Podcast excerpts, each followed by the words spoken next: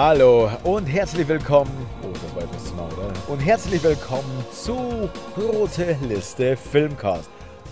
Diesmal geht es nicht um Tod und Teufel, Verderben. Nein, zum ersten Mal in diesem Jahr, in dieser Staffel, schaffe ich es. Ich habe ich hab zuvor noch einen anderen Film auf der Agenda eigentlich stehen gehabt, nämlich Lawrence von Arabien. Und ich hätte diesen Film auch zu Ende geguckt, wenn da nicht mittendrin im Film, also nicht in der Kinofassung, ich habe nicht im Kino gesehen oder in, als Theateraufführung oder sonst was, was auch schwer umsetzbar wäre, aber im Film kommt mittendrin die Pause.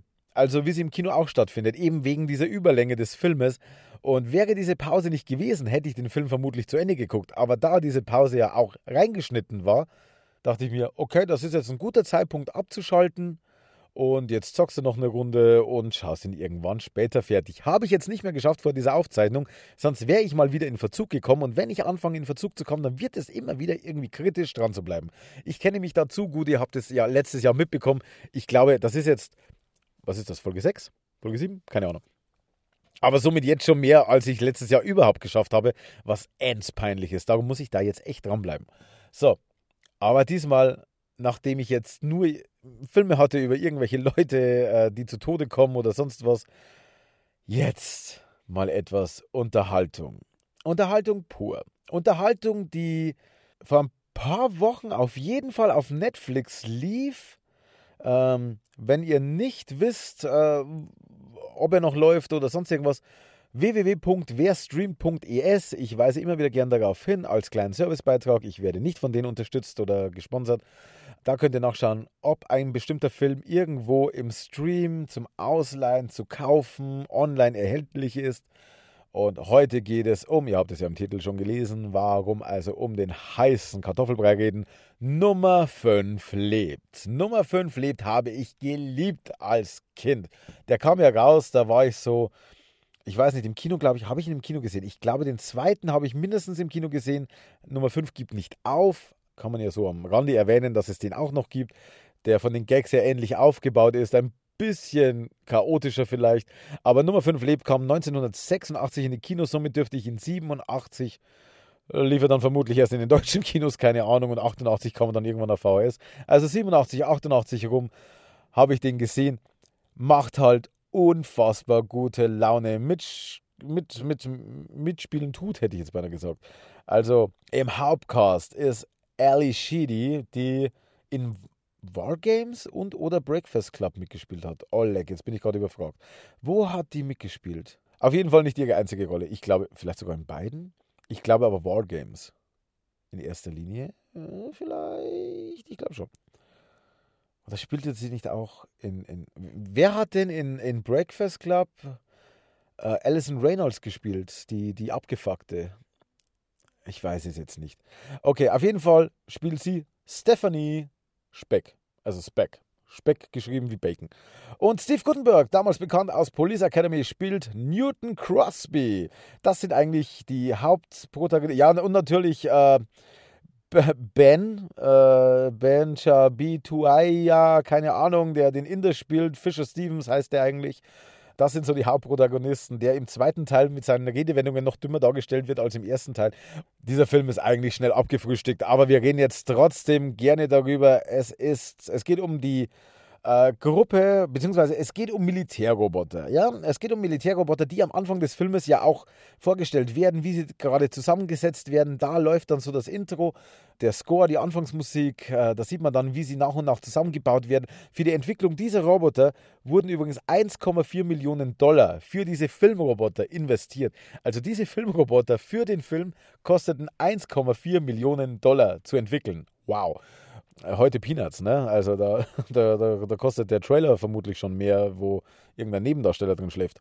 Aber es geht eben um diese Militärroboter aus der Reihe SAINT, also abgekürzt Saint. Äh, was das für eine Abkürzung zusammengeräumt sein soll, weiß ich jetzt ehrlich gesagt nicht mehr. Und die sind halt durchnummeriert von 1 bis 9, glaube ich. Es sind neun Roboter, die halt äh, irgendwelche Panzer wegsprengen können und so weiter, dass man eben keine Menschen mehr einsetzen muss, die keine Furcht zeigen, die aber auch, wenn sie draufgehen, dann halt nur materiellen Schaden darstellen und keinen menschlichen Schaden, die aber mit extrem äh, schweren auch für körperlich tragbar schwere, aber sehr, sehr effektive Waffen ausgestattet sind, nämlich mit einem Laser über der Schulter. Ähm, und äh, die werden bei einer Militärvorführung praktisch der Weltöffentlichkeit, der Presse, den Investoren äh, gezeigt. Und irgendwie passiert es dann während dieser ganzen Veranstaltung, dass einer dieser Roboter, nämlich der Roboter Nummer 5, von, ähm, also indirekt vom Blitz getroffen wurde. Ich glaube, der Blitz schlägt zwar nicht direkt auf den Roboter ein, aber er steht neben den elektrischen Geräten und das Ganze wird dann auf ihn übergeleitet. Das habe ich jetzt gerade nicht so auswendig im Kopf, äh, obwohl ich ihn erst gesehen habe. Aber egal. Auf jeden Fall ähm, wird er dadurch lebendig. Er entwickelt ein eigenes Bewusstsein. Und jetzt äh, stellt er dann irgendwann fest, äh, Moment, erstmal, wo bin ich hier überhaupt? Was mache ich hier überhaupt? Wie komme ich hierher? Ich äh, sehe hier andere, die so ähnlich aussehen wie ich. Hier läuft alles irgendwie, äh, laufen hier viele Roboter rum. Ähm, und irgendwie gerät er dann durch seine Dusseligkeit und Schusseligkeit und weil er sich halt vorne und hinten nicht auskennt, eben in diese, äh, eben auf eine, eine Ladefläche von einem LKW, der Müll raustransportiert und somit verlässt er dann quasi das Gelände, das Militärgelände und ist draußen unterwegs. Das bekommen relativ schnell dann auch die Mitarbeiter, General Schröder beispielsweise und wie sie alle heißen mit, und kontaktieren die beiden Entwickler des Roboters und sagen, hey, yo, jetzt bringt mal diesen Typen hier wieder zurück. Und diese beiden Entwickler sind eben Newton und Ben, also äh, Steve Gutenberg und, oder Gutenberg, wie immer er ausgesprochen werden will. Ich habe es dank Police Academy in Kindstagen als Steve Gutenberg gelernt und spreche ihn auch weiter so aus. Und Fisher Stevens, äh, eben hier dieser Inder, oder dieser Typ, der einen Inder spielt, wo tatsächlich damals in Indien auch die Leute glaubten, dass ein anderer Bollywood-Darsteller äh, diese Rolle umgesetzt hätte, äh, weil mit Brille und, und äh, komischen Haaren und ich glaube sogar falschen Bart und keine Ahnung was, sah er scheinbar irgendeinem, irgendeinem Darsteller von damals sehr ähnlich und man dachte wohl offenbar, das sei dieser Darsteller, äh, war er aber nicht. Tja, Pech. Und naja, auf jeden Fall äh, haben die beiden jetzt alle Hände voll zu tun, eben diesen Nummer 5 wieder einzufangen, äh, bevor ihn das Militär findet und ihn komplett vernichtet und ausschaltet. Die beiden haben ja zuerst mal ein äh, rein technisches Interesse daran, dass dieser Roboter ganz bleibt, bis sie dann irgendwann feststellen, äh, Moment, der hat ein Bewusstsein entwickelt. Äh, das ist mehr, als wir jemals entwickeln könnten. Also das, das ist eine absolute Rarität. Er findet aber in der Zwischenzeit Zuflucht eben bei Ellie Sheedy, also bei ihrer Rolle als Stephanie, und braucht dann erstmal jede Menge Input. Er ist auf der Suche nach Wissen, nach Informationen und liest dann ihre komplette Enzyklopädie durch, äh, indem er einfach in äh, völlig übertriebener Geschwindigkeit Seiten blättert. Also wirklich so, er klappt das Buch auf und dann so zack, erstes Buch durchgelesen, weil er sie einfach durchscannt. Das wurde übrigens mit einem in den, in den Händen, glaube ich, integrierten oder hingehaltenen, ich weiß es nicht, einfach mit einem Gebläse gemacht. Also er bewegt die Seiten nicht wirklich so schnell, sondern da ist ein Gebläse, das die Seiten wegpustet und seine Handbewegungen oben drüber wurden einfach nur äh, ja, so abgespielt, dass es aussieht, als würde er die Seiten weiterblättern. Was auch ja immer wieder mal komisch, weil irgendwann war das im ersten oder im zweiten Teil? Jetzt müsste ich lügen. Ist er gerade unterwegs draußen in der freien Natur, so unter Menschen und ich glaube, das war im zweiten Teil. Und dann steht er an irgendeinem Kiosk, schnappt sich ein Buch, blättert so und dann so nach zwei Drittel hebt er den Kopf, schaut irgendeinen völlig ver, ver, verdutzten Passanten an und sagt, ich glaube, der Gärtner war's. Stimmt. Und legt das Buch wieder weg. Also, ähm, es ist eine Komödie. Natürlich ist es eine Komödie, weil wie ernst soll man so einen Film nehmen? Wobei man hätte, also die Grundstory hätte man schon ernst darüber bringen können. Ne? Ein Roboter, der Gefühle entwickelt und dann diesen Moralkomplex. Wann ist eine Maschine noch eine Maschine? Wann ist eine Maschine ein Mann? Das wird, das prognostiziere ich jetzt mal, in den nächsten Jahren im Film- und Buchbereich ein unfassbar wichtiges und großes Thema werden. Wann ist eine Maschine noch eine Maschine und ab wann ist sie als, ähm, als etwas Lebendes, Fühlendes äh, zu bewerten? Sind Gefühle wirklich diese Art von Gefühle, ich glaube, dass da noch eine ganz große Diskussion auf uns zukommen wird. Und äh, ich glaube, dass es viele Gegner davon geben wird, weil technisch gesehen ist es einfach so, dass man eine, äh, eine Emotion, sei es Liebe, Hass oder sagen wir Angst, Angst um das eigene Bewusstsein, äh, das zu verlieren, das eigene Leben zu verlieren, ähm, kann man ja theoretisch dann bei einem Roboter wegprogrammieren.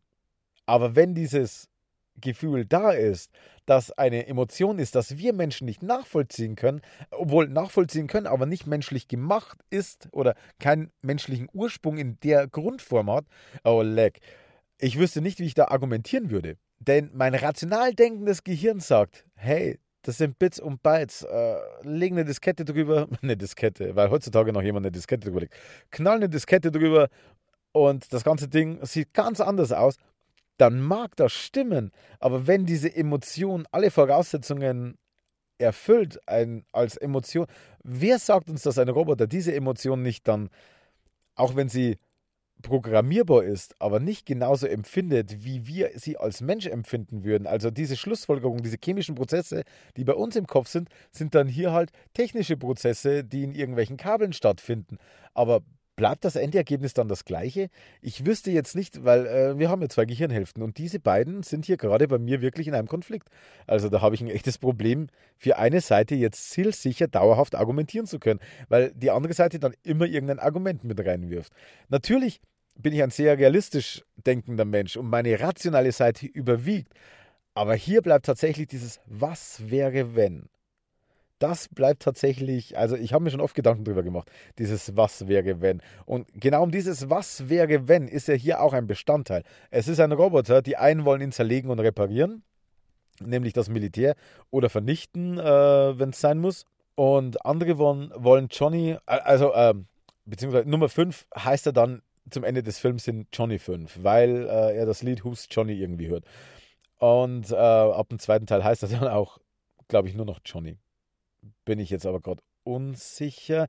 Auf jeden Fall Newton, Stephanie, äh, die beiden wollen natürlich hier diese, dieses Unikat, diesen fühlenden Roboter oder zumindest aus ihrer Perspektive ganz offenbar zum Leben erwachten und fühlenden Roboter beschützen, dass er eben nicht von irgendwelchen Soldaten äh, eingeholt wird, äh, zerlegt wird, kaputt, zerlegen, tot, auseinandernehmen, wie er ja dann selber irgendwann später sagt, ähm, dass ihm das erspart bleibt, dass tatsächlich es heißt, ja, wir, wir retten ihn jetzt, wir versuchen ihn aus dem Verkehr zu ziehen, wir täuschen seinen Tod vor, was auch immer. Ich sage jetzt nicht, wie es ausgeht.